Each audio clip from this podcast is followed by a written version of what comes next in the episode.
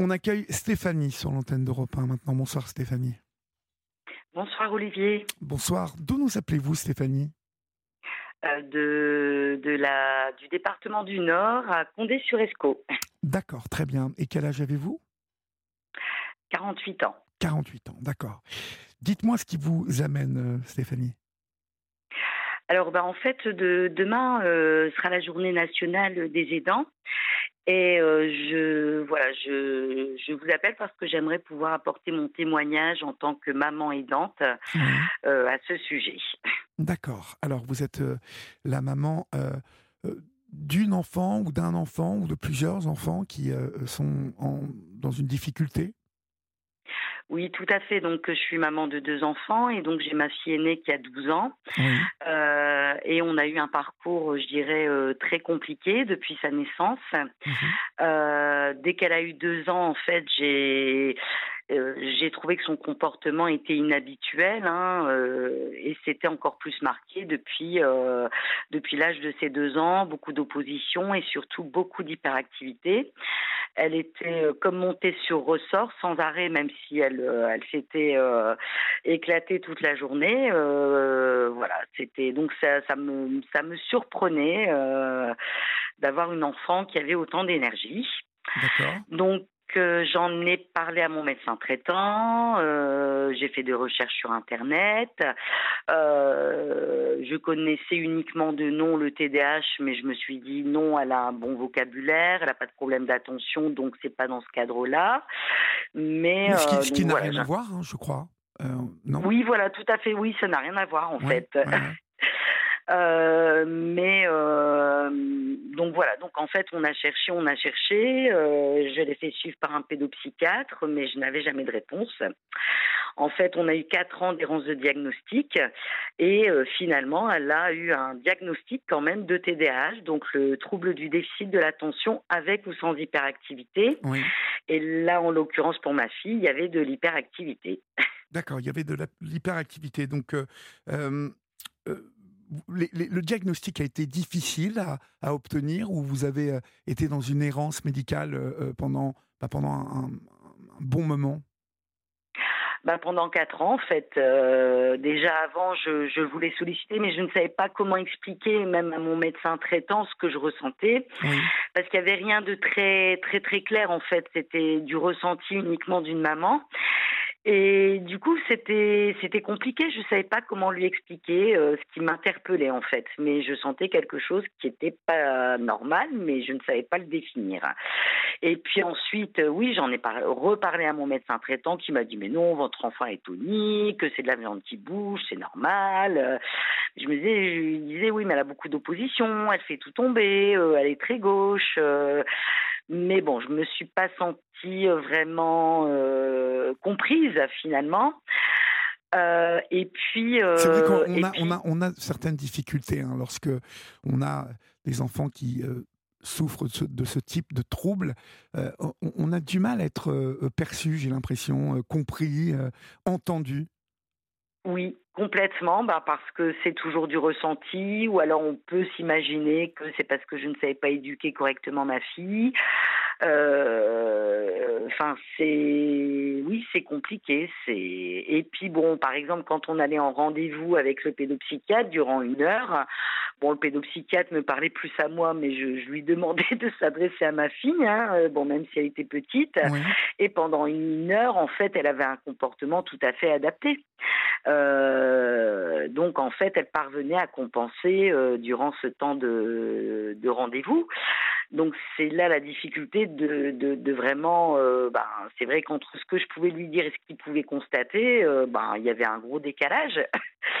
Mais ceci dit, elle était en souffrance, elle se mettait en danger aussi, et, et moi j'étais aussi en grande souffrance de ne pas comprendre son comportement. Et donc, elle a reçu un diagnostic, elle avait 6 ans. Et quand on a eu le diagnostic, par contre, bah, du coup, moi, ça m'a permis de mieux la comprendre. Le trouble d'attention que je ne voyais pas et que j'interprétais comme de la désobéissance. Euh, en fait, un petit exemple, hein, euh, bah, à 6 ans, je lui ai demandé d'aller brosser euh, ses dents dans la salle de bain, et puis elle revenait, elle ne l'avait pas fait, donc je, bah, je la disputais parce que je lui disais mais pourquoi tu n'as pas brossé tes dents? C'est ce que je t'ai demandé, c'est pas compliqué. Et puis, et puis, en fait, avec le diagnostic, j'ai compris que finalement, elle allait dans la salle de bain. Il y avait un gobelet qui n'était pas à sa place, donc elle jouait avec. Et puis, elle ne savait plus ce qu'elle était venue faire dans la salle de bain. Donc, elle en était ressortie.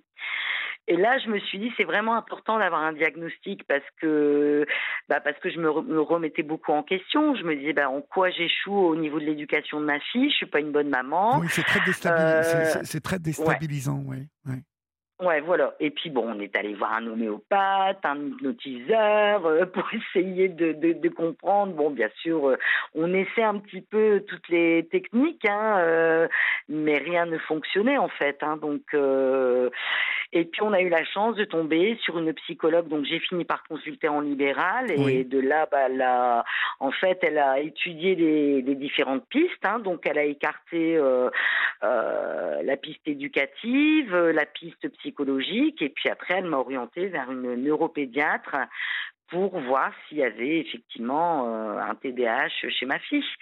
Et donc euh, ça a été effectivement confirmé. D'accord. Ça, ça, vous a euh, beaucoup soulagé ce, diagnostic ou, ou, finalement ça vous a mis un, coup sur la tête? Les deux. Les deux, mon capitaine. Voilà. Bah oui, parce que c'est vrai que on se dit, mais voilà, j'avais raison, je.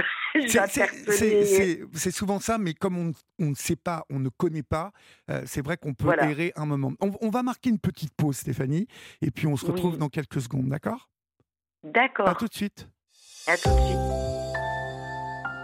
Il est 22h31, euh, vous êtes sur Europe 1, c'est euh, votre libre antenne jusqu'à 1h du matin et je vous le rappelle, chers amis, vous pouvez à tout moment euh, nous appeler pour commenter, par exemple, le témoignage qui est à l'antenne, celui de Stéphanie, poser des questions si vous êtes concerné ou, bien évidemment, vous pouvez appeler euh, pour euh, être entendu euh, ce soir. Et puis vous pouvez nous écrire au 7 39 21, suivi du mot nuit, écrit en lettres majuscules, suivi d'un espace, comme Florence, qui, comme tous les soirs, nous souhaite une bonne émission et qu'on embrasse. Stéphanie, on, se disait que, oui, on, est. Quand on est parent d'un enfant qui a, qui a ce type de trouble, parfois on a l'impression d'être pris pour des parents qui, qui euh, bah, oui, vous le disiez tout à l'heure, qui manquent à l'éducation, qui n'ont pas été assez attentifs, ou, euh, mais surtout qui peuvent manquer euh, dans, leur programme éducatif. Ça vous est arrivé, vous, ça? Alors, on me l'a jamais dit. Frontalement On me l'a jamais. Voilà. contrairement à d'autres hein, qui l'ont eu frontalement.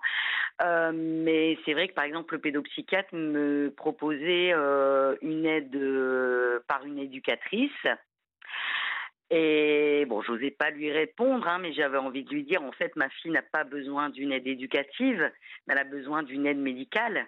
Elle a besoin d'être prise en charge. Mhm. Et euh, mais c'est difficile aussi de répondre ça parce que ça veut dire qu'on ne croit pas la personne en face de soi. Ça veut dire qu'on peut paraître euh, tout savoir. Enfin voilà, je suis une maman imparfaite, hein, ça je, je l'ai toujours dit. Mais euh, il y avait quand même vraiment les bases. Je et j'ai une ma meilleure amie euh, qui était éducatrice spécialisée, donc euh, elle avait aussi ce regard euh, bah, où elle me disait ben non. Enfin, les bases y sont, les bases éducatives. Mais et, et, donc en classe, quelle était son son attitude à, à, votre fille en fait? Elle se levait, elle ne restait pas en place? Comment ça comment ça se traduisait? Comment ça se passait? Alors petite, ça se passait très bien puisqu'elle arrivait à compenser euh, en journée à l'école, euh, surtout par rapport au regard des autres. Par contre, euh, c'était une, une cocotte minute qui explosait à la maison. Et puis à partir du CE1 où on demande un peu plus d'autonomie dans les dans le travail, dans l'organisation, etc. Là, ça a commencé à devenir beaucoup plus difficile, c'est-à-dire qu'elle avait euh, des impatiences en classe, euh, elle avait tendance à bouger, à couper la parole, euh, et puis elle commençait à se disputer à l'heure du repas, de la cantine avec ses camarades. Et puis l'année suivante, ça a été durant les, la récréation du, matin et de l'après-midi, où là, elle a commencé aussi à décompenser et avoir du mal à tenir le coup pour la journée. D'accord. Et donc, en fait, quelle décision vous avez prise Est-ce que vous, vous, avez percuté qu'elle avait un problème de concentration, qu'elle fatiguait plus vite que les autres, ou, ou là, vous n'avez toujours pas saisi qu'il y avait un vrai souci? Si, parce que après, je, bah, étant donné que j'avais un mot dessus, ça m'a permis de faire des recherches. Donc j'ai eu Internet hein, pour ça, parce que c'est vrai que c'est une mine d'informations. Il y en a à prendre et pas à prendre et à laisser, hein, comme on dit, mais euh, mais ça m'a beaucoup aidé à, bah, à mieux la comprendre, tout ce qui était recommandations de la haute autorité de santé, les lectures que je pouvais faire. Du coup, je me suis mieux informée lorsqu'il y a eu le diagnostic. Et là, ça m'a permis de changer l'éducation que je lui donnais, dans le sens où je comprenais mieux ses besoins, en fait. Je comprenais mieux que c'était pas de l'opposition ou de la désobéissance quand elle faisait pas quelque chose, ou que je devais lui répéter quatre, cinq fois la même chose. C'est tout simplement que finalement, c'était l'inattention que je n'avais pas vue euh, sans ce diagnostic parce qu'elle arrivait à beaucoup masquer les choses, elle avait un très bon vocabulaire, euh, des capacités intellectuelles, je dirais un petit peu au-dessus de sa de son de sa tranche d'âge. Par contre, effectivement, euh, elle était, elle accusait un retard en fait. Mhm. et vis-à-vis de vous, par exemple, vis-à-vis de vous, comment se comportait-elle en fait? J'entends par là, est-ce que est-ce qu'il y avait un déficit sentimental, émotionnel? Euh, j'entends par là une enfant qui n'était pas spécialement câlin, qui n'avait pas besoin de, vous voyez, de contact, de caresses. Est-ce qu'elle avait ça? Ah non, c'était tout, le contraire. D'accord. C'est tout le contraire. Non, mais ça aurait pu vous mettre euh, sur euh, la bah piste. Oui. Voilà, oui, oui, oui, oui. Mais non, là, au contraire, c'est toujours un besoin d'attention et d'affection, toujours besoin d'être rassuré. Et, et puis, ben, un amour énorme. Hein. C'est bah, souvent, en fait, je, bah, en discutant avec euh, les autres parents, euh, ce sont des enfants qui, bah, je dirais, euh, le, un terme qui est, qui est, bien adapté, je trouve, ce sont des enfants attachants. ouais, je, ne l'avais jamais entendu celle-là. Non. elle est pas mal. ouais, c'est. Attachant. souvent, ils ont un voilà, ouais, ils sont attachants et chiants. Pardon. Mais, mais, mais, alors, à, chiant, euh, à quel niveau euh, Parce que elle ne filait pas comme elle, vous vouliez en classe euh, Parce qu'avec vous, ça, à part ne pas ranger les choses, les oublier ce qu'elle était venue faire dans une, dans une salle, bon, c'était pas bien grave. Allez-y, je vous en prie, pardon. Ben, en, fait, elle me sollicitait sans arrêt. Oui. Elle m'étouffait finalement. Euh, c'était toujours maman, maman, euh, toujours venir faire des câlins, toujours. Euh, bon, alors c'est plaisant, hein, mais mais bah, quand on est fatigué, quand on a passé notre journée de travail, bah, c'est compliqué d'avoir un enfant qui sollicite sans arrêt l'attention uniquement sur lui. Euh, ou qui interprète mal certaines choses, euh, qui peut avoir des difficultés d'habileté sociale avec ses, ses camarades, donc c'est toujours réexpliquer, rassurer. Ben non, c'est pas parce qu'il t'aime pas, euh, c'est parce que il aime pas, par exemple, que tu lui fasses des câlins. Donc essaie de, de lui laisser son espace vital. Enfin, c'est tout des petites choses en fait comme ça qui sont mais mises bout à bout euh, en fait, c'est vraiment épuisant. euh, C'est un enfant qui va bouger sans arrêt dans la maison, qui va toujours vouloir sortir, qui va vouloir euh, toujours crier, chanter, parler. Et, mais c'est sans arrêt en fait, c'est en boucle. C'est le corps qui bouge sans arrêt, c'est le, le bah, la, la, la, parole qui, est, qui ne s'arrête jamais. Mmh euh, c'est des sollicitations sans arrêt, c'est de la mise en danger, c'est des colères aussi euh, parce que tout est disproportionné. Euh, quand elle est contente, elle est dix fois plus contente, je dirais, qu'un enfant ordinaire. Mais alors quand elle est en colère, c'est le pire jour de sa vie, tout le monde lui en veut, etc. Donc il faut aussi aider l'enfant à gérer ses émotions parce mmh qu'il mmh y a des prises en charge euh, et qui sont vraiment nécessaires et très efficaces. Mais au, quotidien, il faut quand même traiter, euh, je dirais, les crises ou les comportements qui ne sont pas adaptés. Mmh euh, donc euh, voilà, c'est tout le temps être sur le grill, c'est tout le temps essayer de voir au niveau de l'école pour la mise en place d'aménagements scolaires, c'est faire des bilans, accompagner son enfant pour les rééducations, revoir le pédopsychiatre, c'est poser des questions sur bah, comment je peux faire pour gérer son, pour l'aider à gérer son impulsivité. Euh, bah tiens, quand elle fait des crises, bah je vais lui acheter un punching ball. Donc euh, voilà, il y a des choses qu'on adapte comme ça à la maison. C'est moi aussi, ben mon éducation a fait que je faisais mes devoirs euh, bah, à mon bureau et en fait, bah, pour ma fille, c'était plutôt de, de, de réciter quand elle était petite, hein, ses mots de vocabulaire à quatre pattes en dessous de la table.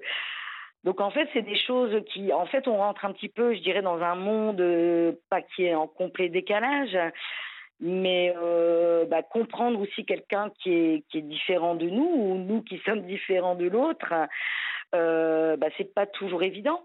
Et quand c'est son enfant, bah, on n'a pas le choix, quoi. Donc, euh, et puis essayer toujours de, de trouver des astuces pour le faire collaborer, pour donc euh, voilà, c'est et puis d'expliquer aux, gens pourquoi parfois elles pouvaient avoir des réactions euh, disproportionnées. Euh, enfin voilà, c'est tout un tas de choses qui sont qui sont très complexes à, à gérer, qui sont fatigantes mmh physiquement et émotionnellement.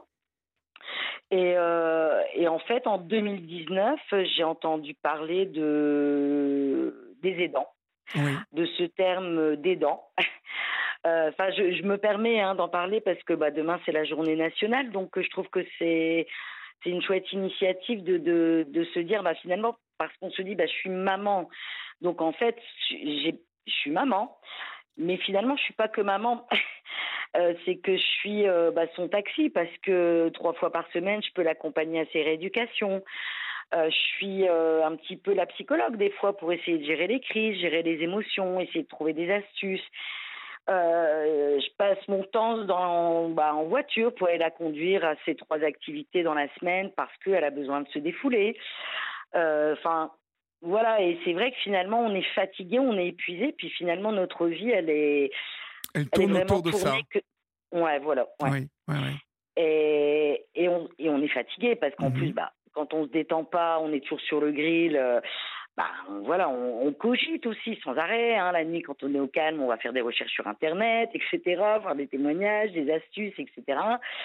Et puis finalement, quand j'ai entendu ce mot aidant, euh, parce que là, je me trouvais, euh, bah, je me disais, bah, je suis une maman qui n'a pas, suffi pas suffisamment d'énergie, pas suffisamment de courage, parce que je suis fatiguée, parce que euh, bah, après ma journée ou le week-end, j'ai même pas envie de de faire des sorties, de voir des amis, parce que je suis fatiguée, j'ai pas envie de préparer à manger pour pour accueillir mes amis euh, et puis j'ai pas forcément envie d'accepter les invitations donc je me renfermais un peu sur moi-même aussi quelle attitude aller avoir ma fille euh, en public le soir euh, et puis donc on, se renferme et, et, puis on a cette fatigue et puis on s'isole aussi.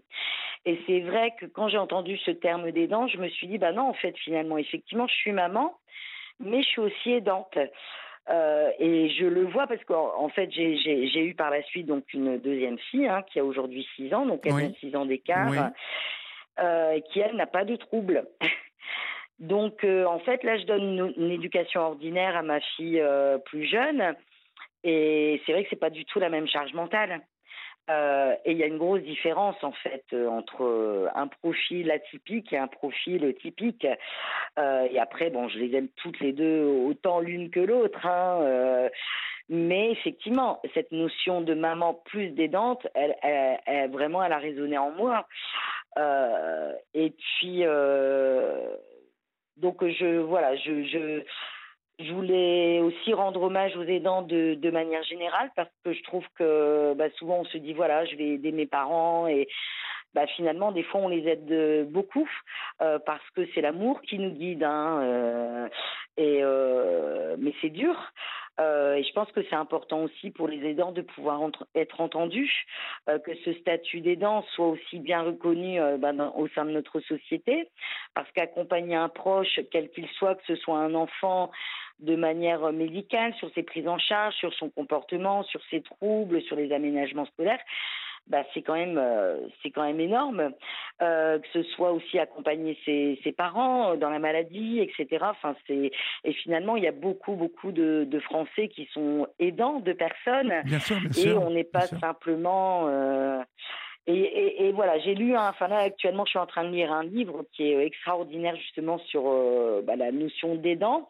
Euh, c'est un livre de Vincent Valinduc euh, qui est médecin généraliste et, euh, et euh, c'est donc voilà, je suis devenue le parent de mes parents et il a une phrase dans son bouquin qui est à peu près aider c'est aimer et quelque chose comme ça. Et ça, je trouve que finalement, c'est ça, quoi, parce que c'est c'est des sacrifices.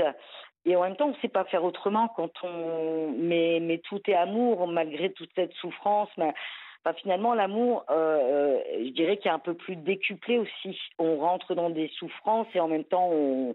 voilà, l'amour est très fort. Et euh... Oui, parce qu'il y a un instinct de de protection qui euh, se met en place. Mais euh, on, on, va continuer à parler de ça parce que c'est assez intéressant la position que vous avez euh, là, que vous nous expliquez.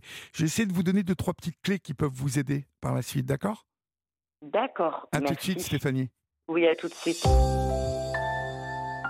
Il est 22h47, vous êtes sur Europe 1 et nous sommes ensemble jusqu'à 1h du matin. Stéphanie, euh, il y, a quand même, depuis que le diagnostic est posé, je crois que vous avez euh, trouvé aussi quelques, euh, quelques solutions, quelques clés. Je vois qu'il euh, y a, l'histoire du vélo bureau. vous avez parlé de ça à Julia, me semble-t-il. Il y a eu un petit traitement aussi qui, a été donné à votre vie. Est-ce que ça n'a pas. Il y a des choses comme ça qui, l'ont canalisé un peu plus? Euh, non, au contraire. Euh, là, bah, effectivement, comme ça devenait très compliqué, donc on a commencé les rééducations. Euh, en psychomotricité, là, ça a très très bien. Enfin, elle, a, été suivie pendant quatre ans, euh, mais c'est vrai que elle qui faisait tout tomber, qui était, euh, qui avait du mal à laisser euh, l'espace vital, je dirais, de l'autre, euh, de manière générale. Elle a appris tout ça. Euh, donc déjà, ça s'est beaucoup amélioré. Euh, elle a eu un suivi psychologique avec des thérapies cognitivo-comportementales, donc pour travailler sur son comportement. Oui. Et effectivement, comme la prise en charge, normalement, elle aurait dû être plus jeune, euh, plus précoce, mais euh, donc du coup, effectivement, ça devenait très compliqué euh, en classe et non pas pour ses résultats, mais par rapport à son agitation, par rapport à ses interactions sociales. Et là, effectivement, on a réfléchi avec le pédopsychiatre hein, qui nous l'a proposé de mettre en place le traitement médicamenteux. Et est-ce que ça a amélioré les choses, ça Oui. Ah oui. Qu'est-ce que, qu'est-ce que ouais. ça a amélioré? Parce que vous savez qu'il y a pas mal de parents qui sont euh, opposés, hein, puisqu'il y a deux écoles ouais. hein, au, au, en psychiatrie. Euh, il, y a, Mhm. il y a deux écoles, euh, et l'une prône euh, les traitements, alors que l'autre y est totalement opposée. Euh, qu'est-ce que ça a amélioré chez votre enfant? Ben, disons que ça, ben, je dirais que ça a beaucoup changé les choses. Euh, parce que sous traitement, ben, je pense qu'elle est plus euh, à même d'avoir ses capacités comme une personne ordinaire. Euh, il y a plus de connexion hein, au niveau des neurotransmetteurs, donc du coup, euh, un petit truc tout bête, c'est que, bah, par exemple, le matin, si elle se lève, euh, qu'elle est euh, bah, qu'elle est euh, d'humeur, euh, je dirais, titilleuse, elle va venir un petit peu nous piquer, piquer sa petite sœur, me piquer moi. Et donc, lorsqu'elle a un traitement, bah, du coup, ça va beaucoup mieux. Elle est beaucoup moins dans la provocation. Elle arrive mieux à se concentrer. elle est moins agitée. Alors, elle l'est quand même, hein, et puis ça change pas du tout sa personnalité. Moi, c'était un peu ma crainte au départ. Oui c'était d'avoir une enfant qui n'était plus elle-même. Oui. Euh, et bah, un petit peu comme bah, ça peut être des antidépresseurs, des choses comme ça. Donc je savais que c'était pas du tout la même chose, mais euh, ma crainte c'était vraiment de ne plus reconnaître ma fille. Et puis euh, et puis finalement non, ça change pas du tout sa personnalité. Par contre, ça aide, ça l'aide elle à mieux se concentrer, à être quand même plus en empathie, je dirais, faire un peu plus en phase avec euh, bah avec avec les autres personnes et puis avoir moins de, de crise d'agitation je dirais toujours speed d'habitude, hein, c'est pas du tout le problème, mais de manière quand même un peu plus canalisée. Un peu plus canalisée, d'accord. Fabien nous soumet au 739-21 que certains pédopsychiatres demandent aux parents de faire des petites vidéos de l'enfant avec leur smartphone dans différentes, euh, à différentes heures de la journée à la maison euh, sur des situations qui posent problème. On vous en a parlé de ça? Alors, bah, moi, justement, ma problématique que je vous évoquais au début, c'est que le pédopsychiatre, que ma fille, euh, pendant une heure de rendez-vous, euh, euh, c'était pas du tout le comportement qu'elle pouvait avoir à la maison. Et puis, quand elle s'est, le jour où elle s'est vraiment mise en danger, hein, elle allait se jeter, alors je ne sais même pas pourquoi, du haut des escaliers, je l'ai rattrapée à temps. Mais je me suis dit, si j'avais pas été bah, toujours en alerte, hein, ben, il aurait pu arriver, bah, voilà, un événement grave. Et là, j'ai proposé au pédopsychiatre de filmer ma fille euh, quand, euh, bah, pour qu'il voit concrètement. Euh, et il me l'a déconseillé. Il m'a dit non parce que pour elle, ça peut être très vexant. Ah bon Que vous la filmiez. Ah oui. Alors bon, je ne sais pas. Après, aujourd'hui, je ne sais pas quoi en penser. après, c'est vrai que filmer quelqu'un, c'est quand même très personnel. surtout comme elle était jeune, c'est bah, pour avoir son accord, c'est c'est un peu trop jeune pour savoir de quoi il retourne. Bon, après, c'était quand même une vidéo qui serait restée entre le professionnel et moi-même uniquement. Oui, oui, oui. Donc, euh, bon, je sais pas. Alors, je sais pas si c'était une façon de. Parce que même lorsque j'ai eu le, diagnostic en libéral, euh, bon, il a un peu remis en question le diagnostic de sa consoeur. Mais à côté de ça, pendant 4 ans, 3-4 ans, voilà, il a suivi ma fille, mais on a avancé sur rien du tout. D'accord. Donc euh, voilà, donc euh, en termes de confiance, euh, je voilà. Donc je ne sais pas, là je saurais pas dire. Oui, vous, ouais, je vois, d'accord.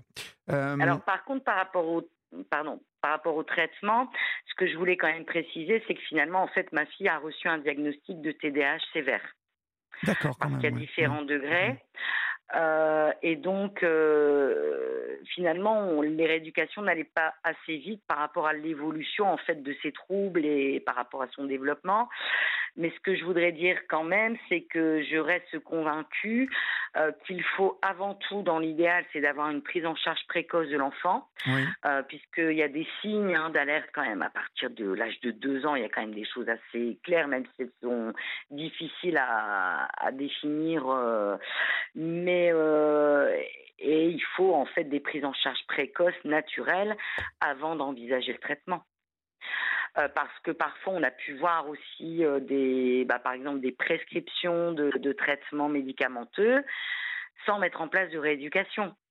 Donc, euh, bah, quand le traitement ne fait plus effet en fin d'après-midi, qu'est-ce que l'enfant a pu apprendre s'il n'a pas eu de rééducation, par exemple? Pas grand-chose. Voilà. Mmh Il y a des enfants qui peuvent avoir des problèmes cardiaques, donc ils ne peuvent pas prendre le traitement. Et c'est vrai que là, on est un petit peu sur une. Euh, euh, euh, en tout cas, nous on milite plutôt sur parce que oui, du coup j'ai voilà j'ai créé une association. Je pense que c'est un petit peu mon. J'allais justement j'allais justement vous parler de, de ça. Vous, quand vous avez eu le diagnostic, hein, quand il a été posé, vous avez commencé à mhm. échanger avec d'autres familles et vous avez formé un collectif de parents. C'est-à-dire que vous avez comment vous avez fait pour ça, pour former un collectif de parents?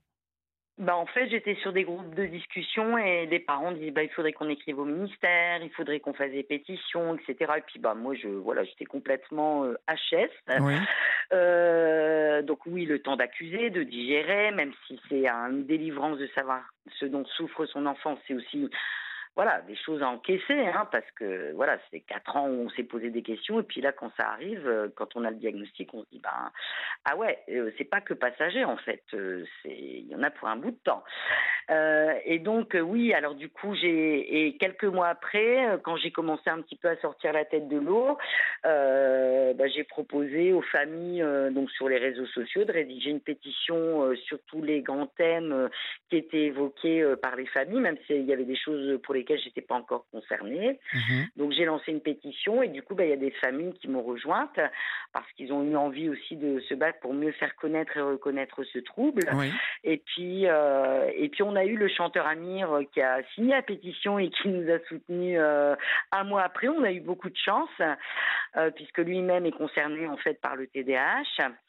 Et puis, euh, bah, on a continué à essayer de rencontrer les élus, euh, à informer dans les médias, etc., pour euh, mieux faire connaître ce trouble. Et on a créé donc une association de loi 1901 un an après pour pouvoir poursuivre nos actions, en fait.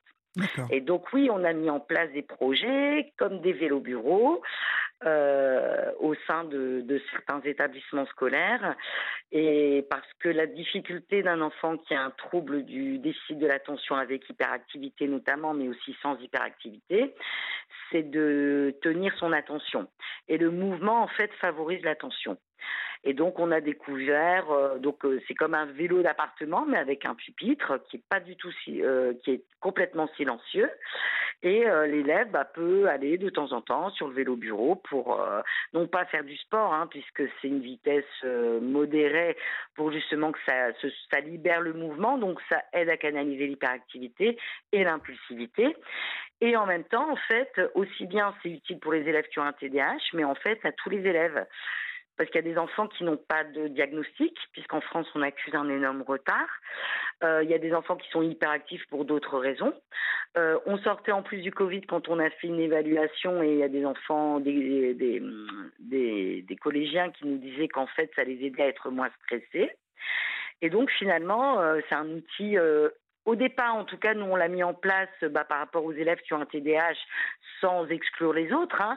mais on a permis de l'ouvrir à tous parce que bah, pour éviter que l'élève soit stigmatisé, celui qui a un diagnostic, mais aussi parce que ça peut être utile à ceux qui veulent euh, l'utiliser. Et on s'est rendu compte des bienfaits finalement pour tous les élèves. Et je suis convaincue aussi que ce, voilà, euh, on a posé la question dans notre évaluation. Avez-vous pensé au vélo bureau avant de venir en classe et est-ce que ça vous a motivé? On a quand même un tiers des élèves qui nous ont répondu oui.